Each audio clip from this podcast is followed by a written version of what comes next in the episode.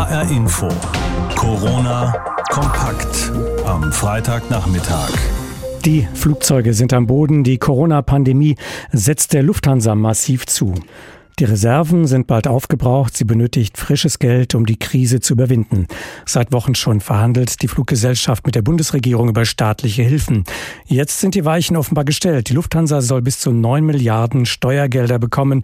Der Staat wird Großaktionär bei der Lufthansa und kann, sollte es erforderlich werden, auf eine Sperrminorität aufstocken, um feindliche Übernahmen abzuwehren. So viel Staatsgeld hat zuvor noch kein anderes deutsches Unternehmen erhalten. Der Kompromiss beinhaltet aber auch Bedingungen. Die Bundesregierung erhält zwei Sitze im Aufsichtsrat. Die Aktionäre müssen vorerst auf Dividenden verzichten und die Managerbezüge werden begrenzt. Ich habe darüber mit Jens Flottau gesprochen. Er ist Journalist bei der Süddeutschen Zeitung und Luftfahrtexperte. Üblicherweise heißt es ja, wer zahlt, der redet auch mit. Andere argumentieren, der Staat ist ein schlechter Unternehmer und sollte sich unternehmerisch raushalten, also besser nicht mitreden. Wer hat denn da recht? Also es ist ja auch eine politische Frage. Ne? Es gab ja in der äh, Diskussion jetzt unterschiedliche Positionen ähm, innerhalb der Bundesregierung. Die SPD wollte mehr mitreden. Sie wollte auch ähm, äh, bei den anstehenden Sparmaßnahmen bei der Lufthansa ein Stück mitreden. Äh, die CSU, CDU hat eher gesagt, sie wollen sich ganz raushalten. Grundsätzlich finde ich natürlich schon, dass der Staat sich aus unternehmerischen Entscheidungen äh, raushalten sollte. Andererseits, wenn man 9 Milliarden gibt, muss man schon mitreden dürfen. Das äh, verstehe ich auch. Also die Wahrheit liegt da irgendwo in der Mitte. Und die Mitte ist in dem Fall, dass äh, der Staat sich vorbehält, bei wesentlichen strategischen Entscheidungen mitzureden und auch feindliche Übernahmen verhindern zu wollen. Das ist ja auch im Interesse des Unternehmens und würde jeder private Großinvestor auch so handhaben. Andererseits kann ich mir nicht vorstellen, dass der Staat sich jetzt in das Klein-Klein des Alltagsgeschäft oder auch in so Sanierungsthemen wie welcher Flugbetrieb jetzt in welcher Größe weitergeführt wird oder überhaupt weitergeführt wird, einmischen wird. Da gab es ja Vorbilder in Frankreich, ein Vorbild zumindest äh, bei Air France, wo der Staat ja auch dezidiert sagt, welche Strecken künftig nicht mehr bedient werden sollen. Also Sie erwarten eine solche Diskussion, die wird es in Deutschland in der Form erstmal nicht geben? Also danach sieht es jetzt nicht aus, denn äh, die Lage in Frankreich war äh, auch von der Ausgangslage ein bisschen anders. Der Staat war ja schon äh, Anteilseigner, hat jetzt noch erstmal nur Kredite gegeben, aber Sie haben recht, äh, Sie wollen jetzt ja äh, bei den Kurzstrecken stark einschneiden. Das scheint jetzt hier nicht der Fall zu sein. Es wäre für Lufthansa auch extrem schwierig, weil die Drehkreuze äh, in Frankfurt und München sehr stark von Zubringerflügen abhängig sind und München vor allem ja überhaupt keinen Fernbahnanschluss hat. Das heißt, man könnte die Leute dann auch nicht so ohne weiteres auf die Bahn setzen, ohne den ähm, Hub stark zu schwächen. Musste die Bundesregierung eigentlich aus Ihrer Sicht jetzt wirklich nachziehen mit dieser Hilfe, nachdem ja bereits Österreich und die Schweiz Staatshilfen für die LH-Töchter Austrian und Swiss zugesagt hatten? Musste die Bundesregierung da jetzt handeln? Das weiß ich nicht. Also es war eher umgekehrt. Äh, die Schweiz hat zwar schon beschlossen, in Österreich laufen die Verhandlungen noch, aber auch in der Schweiz ist nach meinem Wissen kein Geld geflossen, solange äh, bis eben Berlin auch äh, sich bewegt. Man muss sehen, das sind einfach andere Größenordnungen. In der Schweiz reden wir von 1,5 Milliarden Franken, in Österreich von äh, knapp 800 Millionen Euro, in äh, Deutschland von 9 Milliarden Euro und um es abzuschließen in Belgien, wo es ja Brussels Airlines auch noch als Tochtergesellschaft gibt, von 300, äh, 400 Millionen Euro. Also Berlin ist hier schon am Zug und äh, es haben jetzt in den letzten Wochen die anderen gewartet, äh, bis sich die Bundesregierung hierzu etwas äh, durchringt. 9 Milliarden Euro, das ist das mal viel Geld, aber wie lange wird das reichen? Ja, gute Frage. Ähm, das hängt alles davon ab, äh, wie schnell der äh, Luftverkehr wieder anzieht. Im April und jetzt auch im Mai hat die Lufthansa ja im Prinzip ein Prozent ihres Flugplans äh, abgeflogen, also praktisch nichts. Ende Juni sollen es so 14 Prozent werden. Das ist dann schon wesentlich mehr als jetzt, aber natürlich auch im Vergleich zum normalen Programm fast zu vernachlässigen. Also es hängt alles davon ab, wie schnell die Nachfrage zurückkommt, ob die europäischen Staaten sich darauf einigen, die Empfehlungen der, der EU in Sachen äh, Hygienevorschriften beim Fliegen äh, einheitlich umzusetzen und wie schnell sie die umsetzen. Aber klar, wenn das hier noch ewig dauert, wenn es eine zweite Welle gibt, kann man sich auch vorstellen, dass es nicht reicht, dass man nochmal nachlegen muss. Wenn Corona irgendwann mal vorbei ist, wird es Geschäftsreisen eigentlich noch in dem Umfang geben, von denen die Lufthansa ja bis zu Corona zu einem großen Teil gelebt hat? Ja, hat sie. Also die allgemeine äh, Erwartung ist, äh, dass es natürlich Geschäftsreisen weitergeben wird, ähm, allerdings nicht mehr in dem äh, extremen Ausmaß, wie das jetzt vor der Krise war.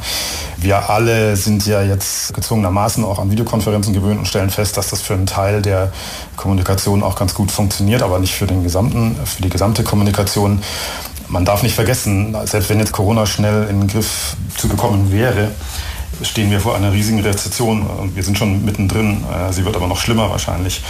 Äh, der Luftverkehr hängt aber direkt ab von äh, der wirtschaftlichen Entwicklung. Das heißt, allein deswegen wird die Nachfrage ähm, über Jahre hinaus unter dem alten Niveau bleiben. Also ja, es wird irgendwann zurückkommen, aber es wird sehr lange dauern und ein erstmal sehr deutlich geringeres Niveau haben als vor der Krise. Das heißt, das Geschäftsmodell wird es für die Lufthansa noch geben, aber sie braucht einen langen Atem? Sie brauchen einen langen Atem und sie muss das Geschäftsmodell auch schon ein bisschen verändern. Also die, wie Sie richtig gesagt haben, die, die Lufthansa war, sehr, war traditionell sehr auf Geschäftsreisende ausgelegt ähm, und hat damit so ein bisschen einen Trend, der vor der Krise im Luftverkehr schon zu beobachten war, ähm, nicht verschlafen, aber ein bisschen am Trend vorbeigewirtschaftet. Und der Trend war, die Privatreisen haben geboomt. Äh, die Billig-Airlines haben äh, Billig-Urlaube möglich gemacht. Das haben die Leute äh, verstärkt gemacht. Die Geschäftsreisen sind gar nicht so sehr gewachsen. Auf diesen Trend muss die Lufthansa jetzt auch verstärkt setzen. Sie sagt auch, dass sie das tut. Eine der Herausforderungen wird sein, dass sie äh, ihre eigenen Kosten äh, so äh, runterbringen muss, senken muss, dass sie in diesem Segment, in dem eben nicht so riesig tolle Preise zu erreichen sind, dass sie da auch noch profitabel fliegen kann. Das ist alles ein Prozess, der jetzt läuft. Die Verhandlungen mit den Gewerkschaften laufen. Und auch das wird dauern. Ähm, Ob es gelingt, werden wir in zwei, drei Jahren wissen. Der Staat soll einsteigen bei der Lufthansa. Das Ganze hat ein Volumen von 9 Milliarden Euro. Dazu war das der Luftfahrtexperte und Journalist der Süddeutschen Zeitung Jens Flottau. Es ist ein Name, es ist ein Label, eine Marke weit über die Grenzen der Rhein-Main-Region oder auch über die hessischen Grenzen hinaus bekannt. Picard, der Lederwarenhersteller, vor allem von Damenhandtaschen, gehört zu seinem Heimatstandort Obertshausen im Landkreis Offenbach. Ja, wie einige sagen, wie der Eiffelturm zu Paris. Doch Corona ist gnadenlos und könnte unter Umständen dafür sorgen, dass nach vielen Jahrzehnten die Firma Picard im schlimmsten Fall aufhört zu existieren. Derzeit sind nämlich Handtaschen so gut wie unverkäuflich. Frank Angermund berichtet. Picard aus Obertshausen im Kreis Offenbach stellt seit rund 100 Jahren Handtaschen her. Doch das Coronavirus macht vor Traditionsunternehmen keinen Halt. Georg Picard, der geschäftsführende Gesellschafter. Corona hat uns derzeit platt gemacht um es mal platt zu sagen. Picard.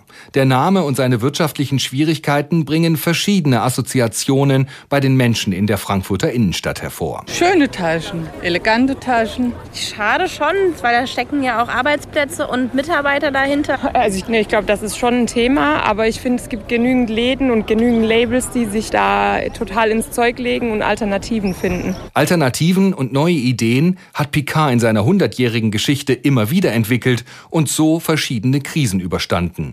Billigprodukte aus Asien genauso wie den Onlinehandel. Doch Corona ist ein weltweites Phänomen, das dem südhessischen Unternehmen 90 Prozent Umsatzeinbrüche beschere, sagt Georg Picard. Dadurch, dass bei uns so gut wie, wie kaum im Moment irgendwas funktioniert, sind wir als Unternehmen in der Existenznot und zwar in einer sehr harten Existenznot. Jetzt spüre das Unternehmen, wie sensibel die wirtschaftlichen Systeme seien. Picard verkauft seine Handtaschen weltweit, vor allem an Flughäfen, doch es fliegt derzeit kaum noch jemand. Und das wichtige Geschäft in Russland und Asien liege komplett brach, sagt Georg Picard. Es ist ja nicht absehbar, dass die Zeiten jetzt bis Ende des Jahres oder die nächsten sechs, sieben Monate wahnsinnig viel besser werden. Also vielleicht wird es prozentual 30 30, 40 Prozent besser, aber nicht so, dass die Menschen wieder Spaß erfüllt in die Stadt gehen, um shoppen zu gehen. Der Onlinehandel mache derzeit 10 bis 15 Prozent des Umsatzes aus.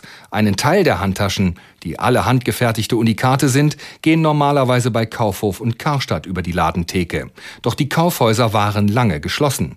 Bei Picard liegen derzeit Taschen im Wert von rund 11 Millionen Euro im Lager. Normalerweise verkauft das Unternehmen aus Obertshausen diese Ware innerhalb von sechs Monaten. Markus Weinbrenner von der IHK Offenbach hofft, dass das Familienunternehmen die Krise überstehen wird. Ja, ich habe großen Respekt vor Picard, wie sie es geschafft haben, ihr Unternehmen immer wieder durch die Krisen zu bringen und durch Innovation, durch Flexibilität, durch Kreativität hier auch nicht nur gute Produkte auf den Markt zu bringen, sondern auch Arbeitsplätze in Obertshausen zu halten. Picard beschäftigt weltweit 2000 Menschen, 200 davon in Deutschland. Das Unternehmen profitiert zurzeit von der Kurzarbeit, doch die Arbeitsplätze sind in Gefahr. Um das Familienunternehmen zu erhalten, sucht Georg Picard händeringend Investoren. Es kann aber auch sein, dass, dass wir das nicht hinkriegen und dann wäre das natürlich ein Unternehmen, was an sich im Ganzen auch verkauft werden kann. Doch der sehnlichste Wunsch sei, dass das Unternehmen in Familienhand bleibe. Bei diesen Sätzen stockt Georg Picard die Stimme und er muss sich Tränen aus den Augen wischen. Der Taschenhersteller Picard aus Obertshausen vor der Insolvenz. Die Corona-Krise hat auch dieses Unternehmen schwer getroffen. Ein Bericht war das von Frank Angermund. Das Startsignal für die milliardenschwere Rettung der Lufthansa verzögert sich offenbar doch noch. Zwar steht seit vorgestern der grobe Rahmen für Kredite und den staatlichen Einstieg unterhalb einer Sperrminorität, aber der Aufsichtsrat der Lufthansa konnte sich heute anders als geplant noch nicht mit den Einzelheiten befassen. Es scheint einige Punkte in diesem Abkommen, in dieser Vereinbarung zu geben, denen die Lufthansa-Führung so nicht zustimmen möchte. Aus Berlin berichtet Thorsten Huhn. Die Arbeiten an dem Rettungspaket für die schwer angeschlagene Lufthansa Lufthansa dauern an. Es seien noch einige offene Fragen zu klären, sagte ein Konzernsprecher. Eine schnelle Entscheidung werde es voraussichtlich nicht geben. Möglicherweise hängt das mit einem neuen Problem zusammen, von dem das Handelsblatt berichtet. Demnach soll die Bundesregierung darauf bestehen, dass Lufthansa alle bei Airbus bestellten Flugzeuge auch kaufen soll. Das wäre für die Fluggesellschaft eine enorme finanzielle Belastung, so heißt es in der Zeitung. Angesichts dieser neuen Bürde hätten sich die Vertreter von Bund und Unternehmen nicht auf das Sanierungspaket einigen können. Deswegen sei die für heute geplante Aufsichtsratssitzung verschoben worden. Bislang war geplant, dass der Bund die Lufthansa mit insgesamt 9 Milliarden Euro stützt. Der Staat plant, sich mit 20 Prozent direkt an der Fluggesellschaft zu beteiligen. Dazu kommen Kredite und stille Einlagen. Vorgesehen sind auch Maßnahmen, mit denen sich die Fluggesellschaft vor einer feindlichen Übernahme schützen könnte. CSU-Chef Markus Söder verteidigte das Rettungskonzept für die Lufthansa. Ich glaube, der jetzige Vorschlag ist ein ganz guter. Wir haben da selbst auch hinter den Kulissen äh, in der Bundesregierung alle miteinander gearbeitet. Der Vorschlag jetzt bedeutet, ein Unternehmen, das vorher sehr erfolgreich war und das für Deutschland sehr wichtig ist, kommt unverschuldet in die Krise nicht aus eigenen Fehlern. Jetzt gibt es eine substanzielle Hilfe. Mit dieser substanziellen Hilfe kann die Lufthansa wieder auf die Beine kommen, ohne dass sie dabei verstaatlicht wird. Denn das darf nicht das Ziel sein. Auch der SPD-Vorsitzende Norbert Walter Borjans äußerte sich zum Geschehen um die Lufthansa. Er hat deutliche Erwartungen an die Kranich-Linie. Ich bleibe bei der Erwartung, dass ein Unternehmen nicht die Hand aufhalten darf, äh, wenn es schief geht, aber wenn es gut geht, seine Gelder anderswo parkt, in Steueroasen oder sonst wo. Äh, es darf die Erwartung äh, genannt werden, dass die Arbeitsplätze gesichert werden. Heftige Kritik am Rettungspaket übte linken Parteichefin Katja Kipping. Man hätte mit 4 Milliarden Euro das ganze Unternehmen übernehmen und dann gemeinsam mit den Beschäftigten die Mitbestimmung ausweiten und etwas für die Klimaschutzziele tun können, so Kipping. Auch die Kabinengewerkschaft UFO kritisierte die Verhandlungen. Sie vermisst staatliche Vorgaben zur Beschäftigungssicherung. Da hätte die Lufthansa jetzt freie Hand, heißt es bei UFO. Noch also ist die staatliche Rettung der Lufthansa nicht durch über die Probleme und Hindernisse, die es da noch gibt, berichtete Thorsten Huhn aus Berlin. HR Info. Corona kompakt am Freitagnachmittag. Sie haben die Corona-Epidemie mit zuerst zu spüren bekommen, die Hausärzte nämlich. Spätestens Ende Februar der erste Corona-Fall in Hessen. Damals begann in den Hausarztpraxen die Unruhe. Es gab zu wenige oder keine Schutzkleidung. Die Patienten waren verunsichert. Viel Unklarheit herrschte auch bei der Frage, wer darf sich testen lassen und wo muss man hin zum Test. Inzwischen hat zwar etwas sich das alles geklärt, inzwischen ist etwas Ruhe eingekehrt, aber dafür gibt es auch eine ganze Reihe neuer Probleme. Angelika Fey aus unserer Wissenschaftsredaktion Redaktion berichtet darüber, wie die Krisenkoordination jetzt an der ärztlichen Basis läuft. Normal, also so wie vor der Corona-Pandemie, ist in der Hausarztpraxis von Martina Schaffner in Frankfurt-Griesheim kaum noch etwas. Manches, was vor drei Monaten seltsam gewirkt hätte, ist jetzt der neue Standard. So wird zum Beispiel die Erdgeschosslage der Praxisräume ausgenutzt. Wir bedienen in Anführungszeichen die Patienten oft übers Fenster. Ist nicht immer leicht, wenn man über dieses Fenster die Abstriche machen muss, aber wir haben hier Vorrichtungen gebaut, sodass die Patienten auf so ein Treppchen steigen können und wir dann dadurch den größtmöglichen Abstand wahren können und die Schutzkleidung dadurch auch ein bisschen eingespart wird. Ein Mangel an Schutzkleidung besteht inzwischen allerdings nicht mehr. Masken können über die Kassenärztliche Vereinigung Hessen bestellt werden. Das dauerhafte Tragen der Maske sei aber anstrengend, sagt Hausärztin Martina Schaffner. Hinzu komme der organisatorische Aufwand, denn ein volles Wartezimmer darf es wegen der Corona-Ansteckungsgefahr nicht mehr geben. Es sollen sich möglichst nur noch drei Patienten gleichzeitig in der Praxis aufhalten, weshalb es keine offene Sprechstunde mehr gibt, sondern nur noch Termine, die genau eingehalten werden müssen. Dass die Auswirkungen der Corona-Pandemie an der Basis noch immer deutlich zu merken sind, bestätigt auch Armin Beck. Er ist der Vorsitzende des Hessischen Hausärzteverbands und hat eine Praxis in Hofheim im Taunus. Wir sind ja sozusagen, hier sind wir so schön, das erste Bollwerk das heißt, wenn die Patienten auflaufen, laufen sie üblicherweise erstmal in den Hausärztenpraxen auf, ist doch klar. Im Umgang mit Corona-Patienten hätten die Hausärzte dazugelernt.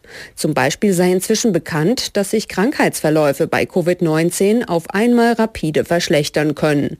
Da müsse man wachsam sein, sagt Beck. Das heißt, die monitoren den Patienten, nehmen häufig Kontakt auf, bitten das genau umgekehrt auch zu tun auch mit Angehörigen und wenn nötig, weisen sie ihn ein. Das ist am Anfang wahrscheinlich häufiger passiert wie sinnvoll, aber das ist ja immer so bei solchen Erkrankungen, wo man es nicht einschätzen kann. Um solchen Unsicherheiten zu begegnen, hat die Kassenärztliche Vereinigung Hessen vor zwei Monaten einen Leitfaden für niedergelassene Ärzte erstellt, der regelmäßig aktualisiert wird. Zudem wurden Corona-Schwerpunktpraxen eingerichtet und auch eine Telefonhotline geschaltet, bei der nach Angaben der KV Hessen noch immer jeden Tag 200 bis 300 Anrufe eingehen mit Fragen zu Corona. Unterstützung für Hausärzte bieten auch die Covid-19-Spezialstationen in den Krankenhäusern. Ständig würden hier neue Erkenntnisse über den Verlauf der Erkrankung gewonnen, sagt Karl Schimanski, Direktor im Klinikum Darmstadt. Zum Beispiel über die Gefahr von Thrombosen bei Corona-Patienten. Und das ist auch die Erfahrung, die wir live machen und dann mit unseren Kollegen draußen an der Hausarztfront teilen. Also diese Kommunikation läuft sehr, sehr intensiv. Und da sehen wir doch eine große Ruhe und Professionalität im ambulanten Sektor. Vieles hat sich also inzwischen eingespielt, was den Umgang mit Corona-Patienten angeht.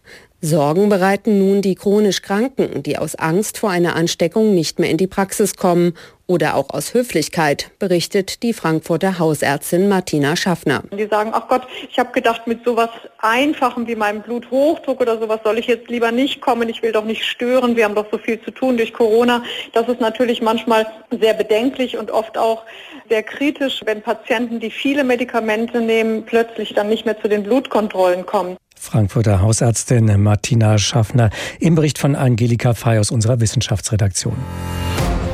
HR Info. Corona kompakt am Freitagnachmittag.